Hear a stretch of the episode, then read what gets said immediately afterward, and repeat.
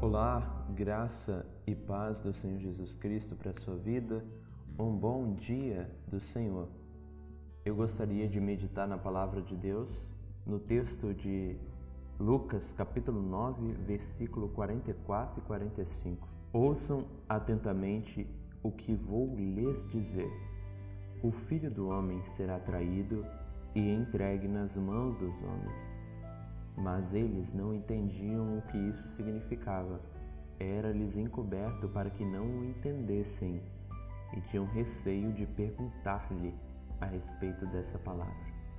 Pela segunda vez no Evangelho de Lucas, Jesus está anunciando aos seus discípulos, aos doze, a verdade de sua crucificação, que ele haveria de morrer, em outras passagens acrescenta dizendo que ele haveria também de ressuscitar. E toda essa verdade sempre procedia após um milagre. Jesus operou o milagre da multiplicação e disse: É necessário que o filho do homem seja traído pelas autoridades. E aqui, após a cura do filho único de um pai que estava endemoniado, Jesus anuncia mais uma vez que ele seria traído e entregue aos homens. E os doze não entenderam muito bem o que isso significava. O texto diz que era-lhes encoberto para com o propósito de não entenderem realmente. E eles tinham até receio de perguntar a respeito dessa palavra. E podemos destacar nesse texto duas principais lições preciosas para as nossas vidas. A primeira lição é que devemos estar prontos para ouvir atentamente a palavra de Deus. Os nossos ouvidos não devem estar com ceras que nos impedem de ouvir a palavra do Senhor, mas devem estar limpos, prontos, dispostos a ouvir a verdade do Evangelho. E não apenas devemos ouvir, mas ouvir atentamente. Em outras passagens, em outras traduções, diz que nós devemos fixar nos nossos ouvidos estas palavras. Ou seja, a palavra de Deus não deve ser apenas ouvida, porque se for apenas ouvida, o diabo vem e arrebata do nosso coração, mas ela deve ser ouvida atentamente, meditando nos seus profundos significados.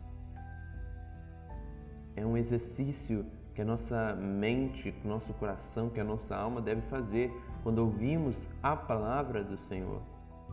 E assim Jesus disse para seus discípulos: prestem atenção no que vou dizer. Quando formos ouvir a palavra do Senhor, não podemos estar com a mente e os nossos ouvidos distraídos para outras coisas, mas deve, devemos estar focados nesse exercício de ouvir o que o Senhor Deus tem para nos dizer. O filho do homem será traído e entregue nas mãos dos homens, disse Jesus aos discípulos. E hoje nós podemos dizer que o filho do homem foi traído, foi entregue nas mãos dos homens, foi crucificado, mas ressuscitou ao terceiro dia.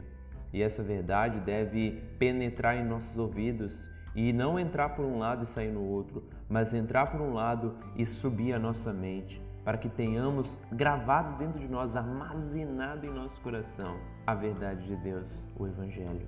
Mas a segunda coisa que nós devemos entender nesse texto é que devemos ouvir, claro, mas que é o Senhor que desencoberta o significado da palavra em nossas vidas. Talvez há verdades nas Escrituras que não entendemos por completo, que talvez foi nos encoberto nesse momento para que realmente não entendêssemos, mas entendêssemos futuramente num tempo oportuno separado por Deus. Os doze não entenderam, mas depois, alguns dos discípulos, né, porque um tinha se suicidado, eles entenderam a palavra de Deus eles entenderam o evangelho do Senhor. O texto diz que foi-lhes aberto o entendimento para compreenderem as Escrituras. Talvez nós temos lido a palavra de Deus, exercitando com o nosso exegese, com o nosso método de interpretação, e talvez pareça obscuro para nós, parece que entendemos apenas intelectualmente, mas a verdade não entrou, não perfurou o nosso coração. Mas devemos ter a esperança que é o Espírito Santo que desencoberta os mistérios mais profundos de Deus.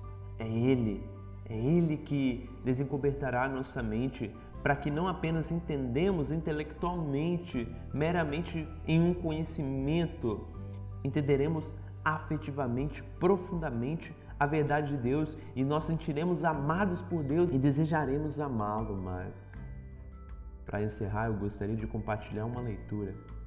Eu estava lendo recentemente, ontem, por ser mais preciso, uma carta de um filósofo cristão chamado Blaise Pascal, o qual ele conhecia muito a palavra de Deus, ele vivia o evangelho e durante toda a sua vida ele se dedicou a isso, além também da dedicação à ciência e outras áreas da razão.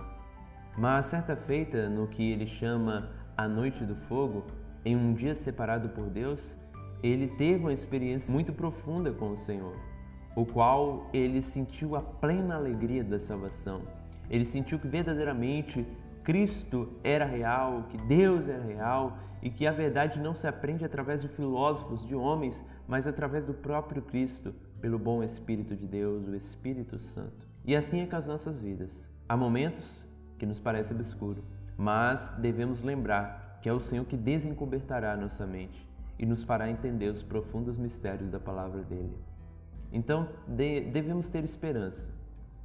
Talvez você pense, nossa, eu leio as Escrituras, mas elas não parecem tão profundas para mim.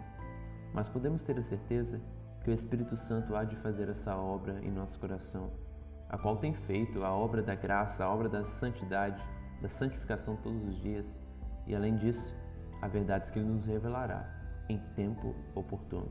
Então, vamos continuar ouvindo, vamos continuar lendo, vamos continuar meditando, porque haverá um tempo que elas nos serão profundamente reais, reais mais e mais dentro de nós.